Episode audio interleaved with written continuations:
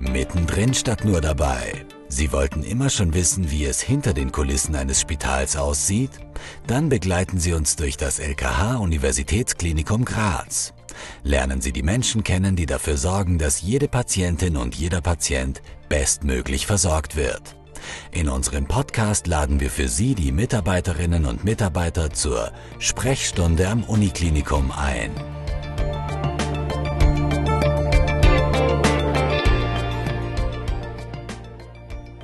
Herzlich willkommen zur Sprechstunde am Uniklinikum.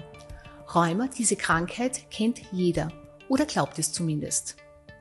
Aber Tatsache ist, Rheuma gibt es nicht. Vielmehr ist es ein Oberbegriff für gut 400 verschiedene Krankheiten. Wie man herausfindet, unter welcher man leidet und ob eine Katzenfelldecke das Mittel der Wahl ist, wissen meine heutigen Gäste. Privatdozent Dr. Florentine Morzedi-Fürst, herzlich willkommen. Herzlich willkommen, vielen Dank für die Einladung. Den Abteilungsleiter, Universitätsprofessor Jens Thiel, herzlich willkommen. Ja, ganz herzlichen Dank für die Einladung. Und Frau Ariane Schrauf, Bloggerin und begeisterte Radfahrerin, die seit Jahren mit der rheumatischen Erkrankung Sklerodermie lebt. Herzlich willkommen. Vielen Dank für die Einladung. Herr Professor Thiel, zur Beruhigung aller Katzenliebhaberinnen und Liebhaber. Für die Therapie von rheumatischen Erkrankungen muss keine Katze sterben, oder? Das sehe ich ganz genauso wie Sie. Dafür muss sicherlich keine Katze sterben. Wir haben keine Hinweise dafür, dass man ähm, entzündlich rheumatologische Erkrankungen wirklich effektiv mit Katzenfällen behandeln kann. Spaß beiseite. Was ist Rheuma jetzt? Zu den rheumatologischen Erkrankungen zählen wir im engeren Sinn die entzündlich rheumatologischen Erkrankungen und das ist ein kleines bisschen vielleicht die Schwierigkeit, weil landläufig da eben auch die degenerativen Erkrankungen ähm, häufig ähm, mit subsumiert werden. Das heißt, in diesem Begriff, äh, unter diesem Begriff eben ähm, fallen, das, äh, was man häufig unter Rheuma versteht, sind diese gelenkveränderten Erkrankungen, die im Alter auftreten. Das ist aber tatsächlich nicht die Erkrankungsgruppe, die wir behandeln. Wir behandeln das entzündliche äh, Rheuma. Das sind letztendlich Fehlsteuerungen des Abwehrsystems, die dann an ganz verschiedenen Stellen des Körpers zu Krankheitsmanifestationen kommen können. Und deswegen, Sie hatten es ganz trefflich gesagt, gibt es so viele unterschiedliche rheumatologische Erkrankungen. Es sind letztendlich Erkrankungen, die durch eine Fehlsteuerung des Immunsystems in der Folge dann Auftreten von Entzündung zu verschiedenen Manifestationen und Erkrankungen führen. Und sie treten eben in vielen Fällen nicht im hohen Alter auf, sondern eher im mittleren Lebensalter. Das heißt, es ist keine alte Leute Krankheit. Nein, es gibt einzelne rheumatologische Erkrankungen, die eher im Alter auftreten, aber ähm, die Mehrheit tritt nicht im hohen Lebensalter auf. Gerade der Klassiker, die rheumatoide Arthritis, diese Gelenkserkrankung, das ist typischerweise keine Erkrankung des Menschen, der 70, 80 oder 90 Lebensjahre erreicht hat. Die tritt viel äh, mehr im früheren Lebensalter, 30. bis 40. Lebensjahr etwa auf. Äh, wie unterscheidet sich die Therapie von jüngeren und älteren Patienten? Das liegt prinzipiell natürlich ähm, sehr an der Diagnose, die da gestellt worden ist. Ähm, natürlich ähm, wird man ältere Patienten, die begleitende Erkrankung haben, da muss man sorgfältiger auswählen häufig. Jüngere Patienten müssen wir natürlich versuchen, möglichst früh und sehr effektiv zu behandeln. Da hat man noch eine lange Lebenszeit und die muss mit hoher, da müssen wir eben sicherstellen, dass die Lebensqualität ähm, erhalten bleibt, dass keine Organstörungen eintreten. Das heißt, da müssen wir sehr früh und sehr zielgerichtet therapieren. Im Alter gucken wir dann natürlich auch auf die Nebenwirkungen und auf die zusätzlichen schon eingetretenen Begleiterkrankungen und müssen das berücksichtigen. Gibt es typische Symptome? Für die einzelnen Rheumakrankheiten schon, aber das, es gibt natürlich sehr viele rheumatologische Erkrankungen, deshalb sehr viele Symptome. Ganz oft finden wir so eine Allgemeinsymptomatik mit Leistungsminderung und Unwohlsein. Dann sind häufig eben ähm, Gelenkbeschwerden ähm, bei den Patienten und Patientinnen bestehend. Und dann hängt es natürlich sehr davon ab, welche Organe betroffen sind. Das kann von der Lunge bis zur Niere, bis zum Nervensystem reichen. Das ist dann schon äh, schwieriger, das jetzt wirklich ähm, genau zu definieren. Aber wie gesagt, die Allgemeinsymptomatik, oft Gelenkbeschwerden, manchmal auch Hautveränderungen, vielgestaltig, aber an diesen Sachen kann man sich so ein kleines bisschen orientieren. Und wo ist jetzt der Unterschied, wenn im Alter die Gelenke wehtun? Also wenn im Alter die Gelenke wehtun, kann es äh, ganz einfach gesprochen so eine Art Verschleißerscheinung sein. Das ist dann ähm, in erster Linie nicht entzündlich. Da spielt das Immunsystem nicht so eine Rolle. Aber es gibt natürlich auch die Autoimmunerkrankungen, das heißt die rheumatoide Arthritis als entzündliche Rheumaerkrankung im Alter. Da ist sie nur nicht so häufig. Wie weiß ich, ob ich davon betroffen bin und an wen soll ich mich wenden? Ja, das ist natürlich eine ganz, ganz schwierige Frage und ähm, das sehen wir immer wieder und das ist auch gut bekannt. Es gibt eine lange Latenzzeit, das heißt die Zeit vom Auftreten des ersten Symptoms, bis dann wirklich die korrekte Diagnose gestellt wird, Dauer ist oft relativ lang und das ist ganz einfach damit zu erklären, dass diese Krankheiten so vielgestaltig sind. Sie sind zum einen für die Einzelkrankheit oft selten. In der Summe sind sie dann nicht mehr selten, sondern häufig, aber sie sind sehr vielgestaltig und äh, sie kommen häufig oder manifestieren sich mit Symptomen, die nicht ganz klar sind. Das kann so eine entzündliche Symptomatik sein, mit Abgeschlagenheit beispielsweise. Es können ähm, Fiebersymptome auftreten, auch bei beispielsweise der klassischen rheumatoiden Arthritis. Und erst im Verlauf kommt es dann zu den typischen Gelenkveränderungen und das wird halt häufig verkannt. Ja. Der erste Ansprechpartner ist äh, vermutlich dann eben der, der Allgemeinmediziner, der Hausarzt, der den Patienten sieht. Und ähm, der ist dann häuf, äh, hoffentlich geschult, kann das erkennen und kann weiterverweisen an den Rheumatologen. Das ist für die allermeisten rheumatologischen Erkrankungen auch ein sehr sinnvolles Vorgehen, weil die Therapien doch dann relativ kompliziert sind, ähm, sodass die in die rheumatologische Hand gehören. Worauf zielt die Therapie ab? Die Therapie zielt darauf ab, dass man ähm, den Entzündungsprozess unterbricht und damit die ähm, Gewebeschädigung und Organschädigung verhindert. Das kann Nierenschaden sein, das kann ein Gelenkschaden sein, das ist ähm, für jedes Krankheitsbild tatsächlich unterschiedlich. Was wir bisher nicht können, ist die Krankheit tatsächlich heilen. Lässt sich etwas über die Ursache sagen? Auch das ist von rheumatologischer Erkrankung zu rheumatologischer Erkrankung unterschiedlich. Es gibt viele rheumatologische Erkrankungen, die einen gewissen genetischen Hintergrund haben. Das heißt, da ererbt man das Risiko. Häufig ist es dann aber eine Kombination. Allein ähm, das ererbte Risiko bedeutet nicht, dass man diese Krankheit zwangsläufig bekommt. Da braucht es dann zusätzliche Risikofaktoren, die aus der Umwelt stammen. Nikotinabusus beispielsweise. Das heißt, das Zigarettenrauchen ist ähm, für viele rheumatologische Erkrankungen ein Problem. Ähm, zum einen wird der Verlauf schlechter, wenn geraucht wird, und zum zweiten steigt aber auch das Risiko, dass man die Erkrankung überhaupt entwickelt. Vegan oder vegetarisch? Welche Rolle spielt die Ernährung in der Therapie? Ja, das ist eine schwierige Frage. Sie ist sehr schwer zu untersuchen, weil man das sehr schlecht standardisiert untersuchen kann. Es gibt Hinweise dafür, dass gewisse ähm, tatsächlich Nahrungsmittel ähm, vielleicht ähm, Rheumakrank den Ausbruch von Rheumakrankheiten fördern können.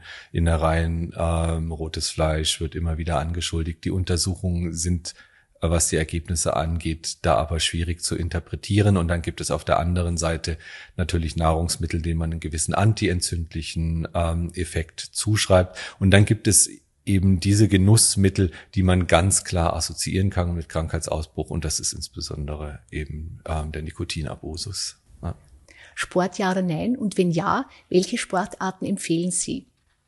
Sport, ja. Ja, Sie ähm, haben das Beispiel ja hier direkt neben mir sitzen, das muss man ganz klar sagen. Ja, und dann muss man natürlich sehen, ähm, um welchen Patienten handelt es sich und was kann er. In der Akutphase einer schweren rheumatoiden Arthritis, wenn die Gelenke schmerzhaft und geschwollen sind, wird man den Patienten natürlich nicht ähm, nicht zum Joggen ähm, bewegen können. Das ist einfach zu schmerzhaft. Da müssen wir mit medikamentösen Therapien dafür sorgen, dass ähm, das eben wieder möglich wird. Und dann empfehlen wir aber alle Sportarten letztendlich, die der Patient ähm, gerne durchführen möchte. Ja, das ist, sollte alles wieder möglich sein und ähm, ist dann auch für den Krankheitsverlauf sicherlich günstig. Kardiovaskuläres Risiko wird gesenkt. Das heißt, dass Herzgefäßerkrankungen, die sehr häufig begleitend zu rheumatologischen Erkrankungen auftreten, das heißt, die entzündliche Rheumakrankheit an sich sorgt dann ähm, in dem zweiten Schritt dafür, dass das äh, dafür, dass das Herz-Kreislauf-System geschädigt wird. Und dem kann man natürlich mit Sport entgegenwirken. Gerichts, äh, Gewichtsregulation ist sicherlich ein Faktor. Wir wissen, dass Patienten mit Übergewicht häufig auf rheumatologische Therapien schlechter ansprechen. Also da haben wir sehr, sehr viel positive Effekte von Sport. Frau Schrauf, Sie leiden seit Jahren an Sklerodermie. Das ist eine spezielle rheumatische Erkrankung, Sie sind auch begeisterte Rennradfahrerin. Daher meine Frage an Sie. Wie viel Sport tut Ihnen gut? Ähm, es sind insgesamt, glaube ich, 24-7 oder am liebsten 28-12, keine Ahnung, wie man das sagt. Ähm, äh, ich, ich kann von mir aus nur sagen, mir tut das Radfahren sehr gut. Ich gönne meiner Krankheit in dieser Zeit wirklich eine Pause. Also sie ist da, wie, sie hat da Ruhe und ich, ähm, während dem Radfahren werden so viele Glückshormone bei mir freigesetzt. Ich, ich kann es nicht beschreiben und, und wenn ich, wenn ich auf das Rad aufsteige und einklicke, ähm, ist es wie wenn die ganzen Schmerzen weg sind. So auf einmal, wie, ich habe keine äh, Engungsgefühle mehr, also dass, dass, dass die Haut spannt oder irgendwas ich setze mich da wirklich rauf und es ist alles weg und ich bin der gesündeste Mensch wahrscheinlich auf der ganzen Welt. Äh, seit wann leiden Sie unter Sklerodermie und wie ist die Diagnose gekommen? Ich leide seit 2017 an Sklerodermie. Da ist die Diagnose erstellt worden und ich war ein Jahr davor mit meiner Schwester in Berlin und das sind keine Hop-on, Hop-off-Touristen, sondern wirklich ähm, wir, marschieren, wir marschieren da von Nord-Süd bis äh, Ost-West, alles zu Fuß. Und da habe ich das erste Mal gespürt, dass meine Gelenke entzündet sind, äh, dass meine Knie angeschwollen sind. Und da habe ich dann gewusst, dass irgendetwas ist nicht in Ordnung. Und bin dann von Krankenhaus zu Krankenhaus gekommen und Gott sei Dank in Graz gelandet, wo dann die Diagnose äh, gestellt wurde. Und ja, seit 2017 fahre ich sehr, sehr gerne nach Graz. Es wird auch in Wien eine Therapie geben, aber ähm, ich bin schon so oft gefragt worden, warum nimmst du das in Kauf? Nach Wien sind es eine Stunde, nach Graz zwei Stunden. Und das ist wie meine, wie eine kleine Familie für mich in Graz. Ja. Frau Dr. Morzedi Fürst, Sie betreuen Frau Schrauf im Rahmen Ihres speziellen Behandlungsschemas für Sklerodermie. Wie läuft diese Therapie ab? Da muss man ein bisschen ausholen. Ähm, wie wir die Sklerodermie-Betreuung, sozusagen als Spezialbetreuung ins Leben gerufen haben, hatten wir eigentlich nur sehr wenig Sklerodermie-Patienten vor Ort. Das ist jetzt schon 15 äh, Jahre her. Und ähm, wir haben äh, mittlerweile eben über 420 Patienten und das ist deshalb, weil wir wirklich versucht haben, durch Therapien und auch das Ganze drumherum sozusagen uns mit dem Patienten weiterzuentwickeln. Und ähm, jetzt, äh, wie das abläuft, also wenn ich das Beispiel der, der Frau Schrauf auch äh, hernehmen darf, dass man sich das vorstellen kann, das folgen eine Menge an Untersuchungen, ein sogenanntes Staging. Das ist meistens im stationären Setting sehr sinnvoll und wir bemühen uns auch, auch in Covid-Zeiten, dass wir die Patienten wirklich selber von Kopf bis Fuß anschauen.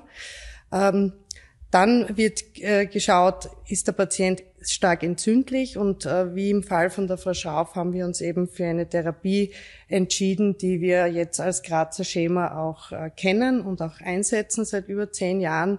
Und das ist eben eine Kombinationstherapie mit Immunmedikamenten, die eben auf das Immunsystem äh, beruhigend wirken sollen, äh, wenn man das so salopp sozusagen äh, beschreiben kann oder dass man sich darunter was vorstellen kann. Die Therapie selbst ist eine Infusionstherapie. Das heißt, der Patient äh, kommt regelmäßig eben nach Graz, nimmt diesen Weg auf sich, bekommt zwei Infusionen äh, innerhalb von 14 Tagen und das wiederholt sich einmal alle drei Monate. Also das ist doch recht aufwendig. Die erste Infusion dauert über viereinhalb Stunden, die zweite dreieinhalb Stunden. Also das ist mir schon den ganzen Tag äh, hier an, an an unsere Klinik gebunden. Und äh, im Verlauf, äh, wenn die Therapien ansprechen, ähm, entscheiden wir uns natürlich dafür, auch die Therapie für den Patienten anzupassen. Das heißt, wenn die äh, Entzündung gut unter Kontrolle ist, die Organfunktion äh, stabilisiert ist, dann versuchen wir natürlich auch diese Infusionseinheiten zum Beispiel zu reduzieren.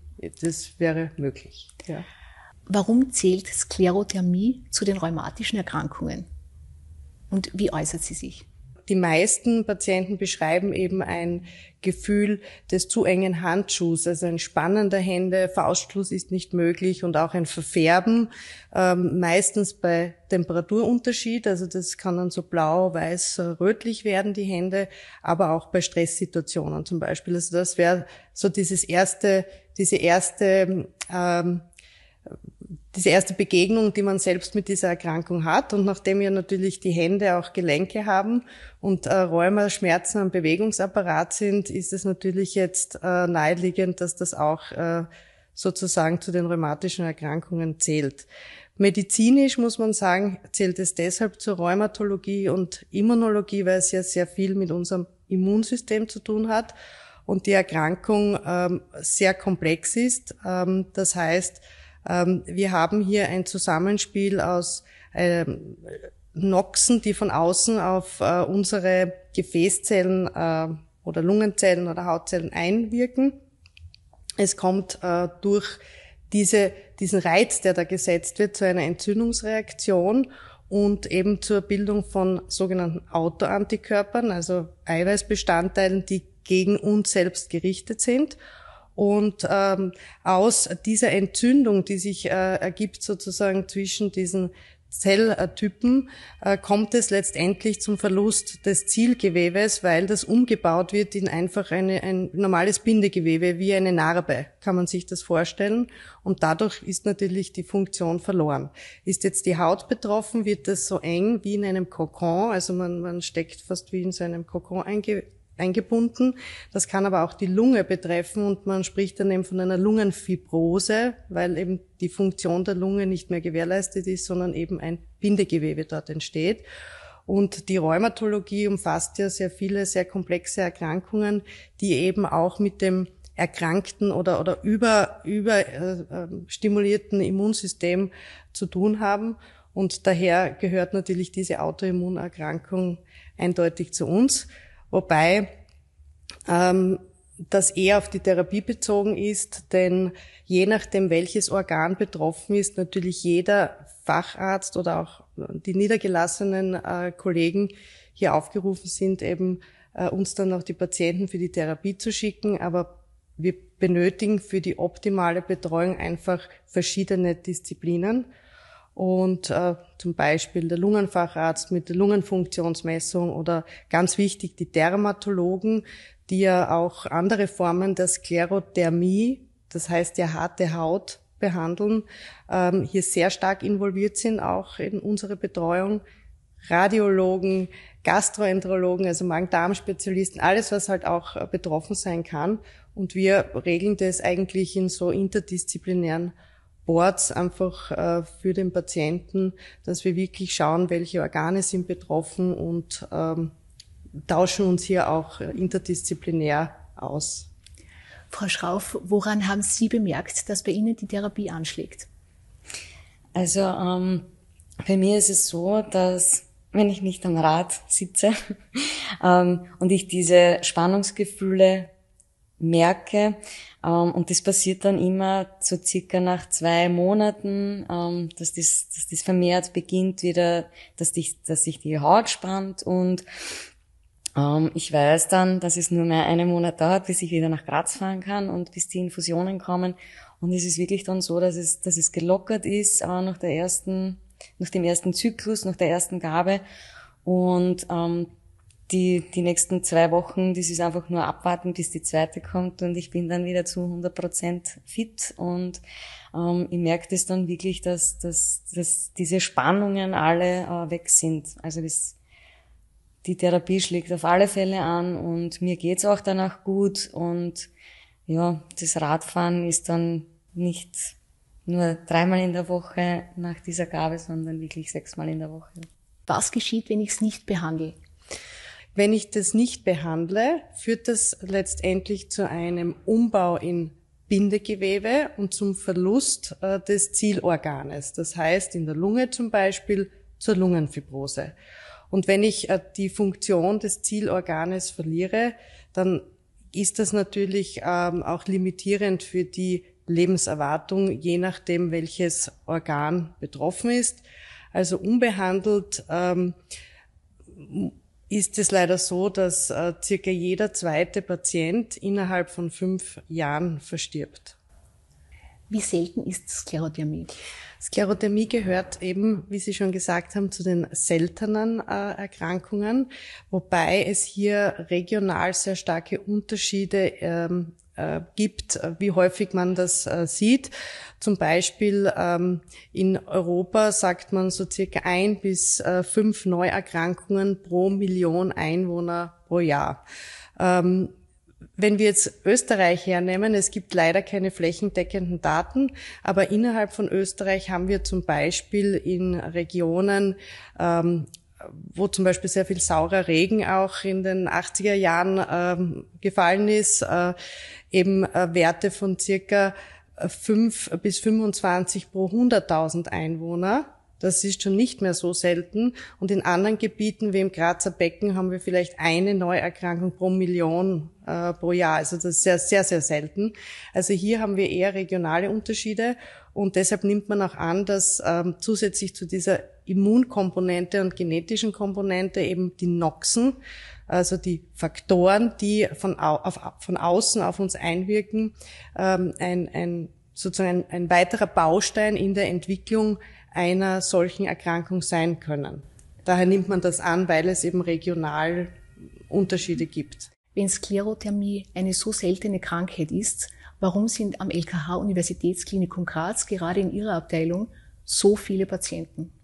Ähm, wir haben sozusagen in, den, in mehr als äh, zehn Jahren äh, Grazer Protokoll das ist eben der Name dieses unserer, unseres Therapiemodells. Äh, keinen Patienten ähm, sozusagen verloren, der sich behandeln hat lassen.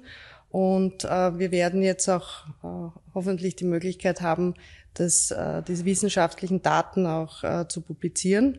Aber wir haben eben dieses eigene Behandlungsschema entwickelt aufgrund von klinischer Beobachtung und auch wissenschaftlicher Überlegung.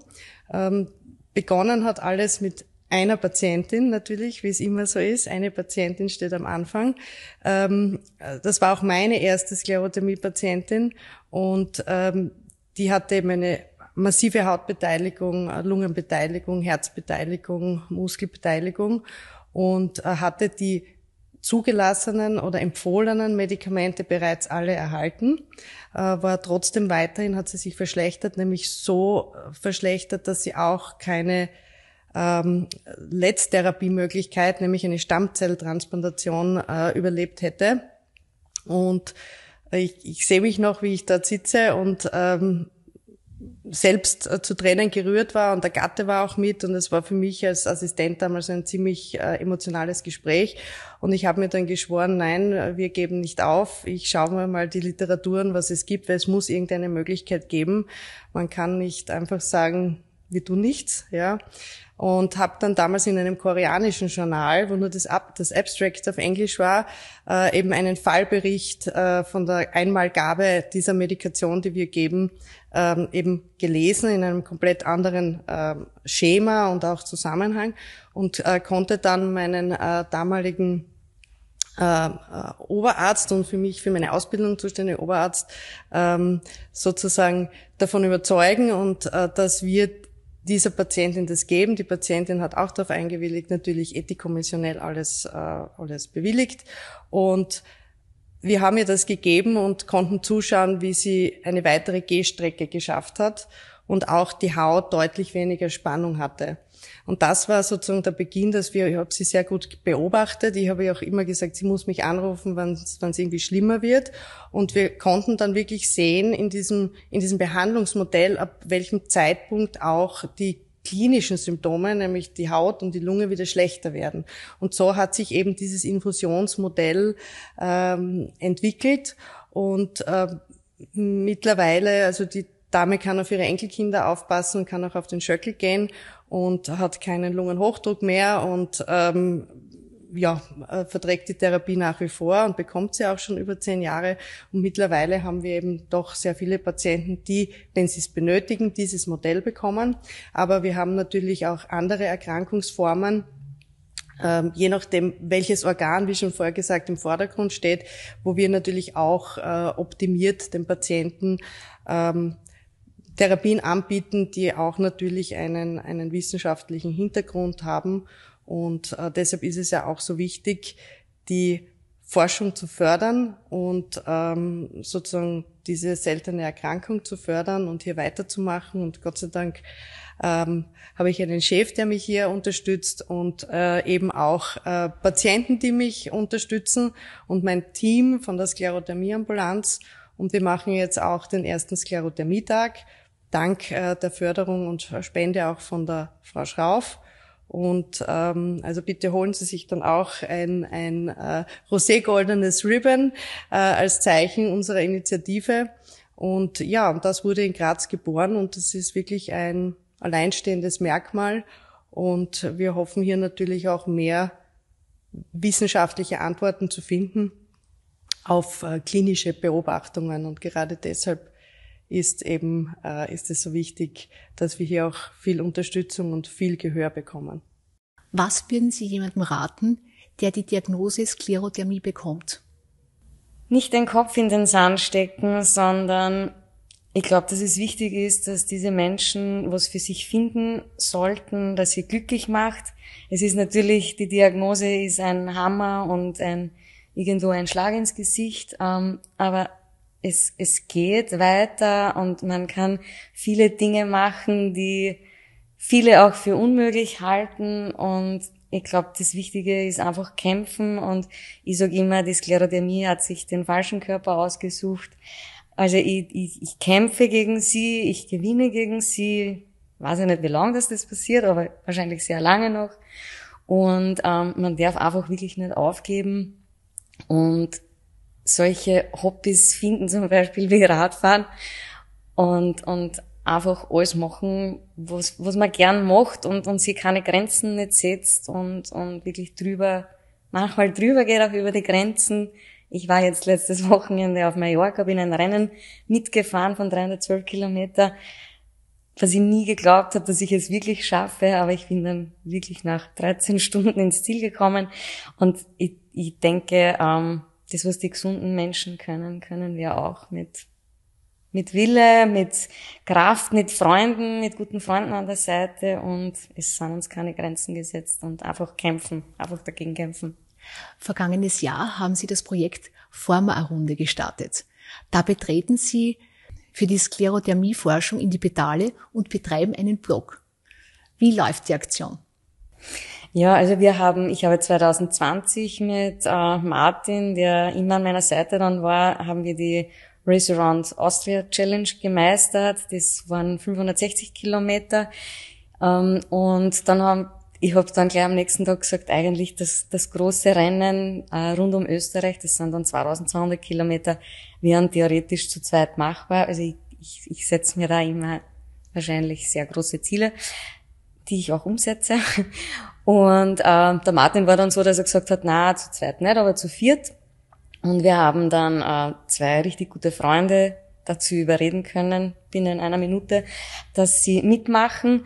Und ich habe das dann immer irgendwie, aber in, ich habe immer die Sklerodermie-Patienten im, im Hinterkopf gehabt und ich weiß, dass äh, für die Forschung nicht öffentliche Gelder ähm, da sind, weil es halt eine seltene Krankheit ist und mir war das immer irgendwie wichtig, dass man da das irgendwie unterstützen kann und, und dieses ganze Zusammenspiel zu viert und die, die Forschung und irgendwie ist dann das Projekt entstanden, dass wir gesagt haben, okay, wir fahren einfach, wir fahren diese, dieses äh, Rennen für den guten Zweck. Ähm, wir werden Spenden sammeln, wir werden Sponsoren suchen und der Reinerlös, den spenden wir der Forschung und es, das ist dann so wirklich, das, das, das hat so Ausmaße genommen, das Ganze. Also ich, ich, ich hätte nicht geglaubt, dass es wirklich so viel, so viele Euros, so viele Spenden, so viele Sponsoren da zusammenkommen. Es war unglaublich und, und ich war teilweise wirklich zu Tränen gerührt und habe gesagt, okay, jeden Kilometer, den ich radel während dem Rennen, den radel für die Sponsoren, für die, für jene, die, die gespendet haben. Und wir haben dann wirklich ähm, einen Scheck übergeben, 18.780 Euro. Herzliche Gratulation. Danke, danke. Sehr geehrte Frau Dr. Morzedi Fürst, sehr geehrter Herr Professor Diel, liebe Frau Schrauf, vielen Dank, dass Sie heute meine Gäste waren. Liebe Hörerinnen und Hörer, auch Ihnen vielen Dank fürs Zuhören. Die nächste Folge gibt's wie immer in zwei Wochen. Wir freuen uns über Ihre Rückmeldungen auf Insta oder über unsere Homepage. Einen schönen Tag noch, bleiben Sie gesund und bis bald bei unserer Sprechstunde am Uniklinikum.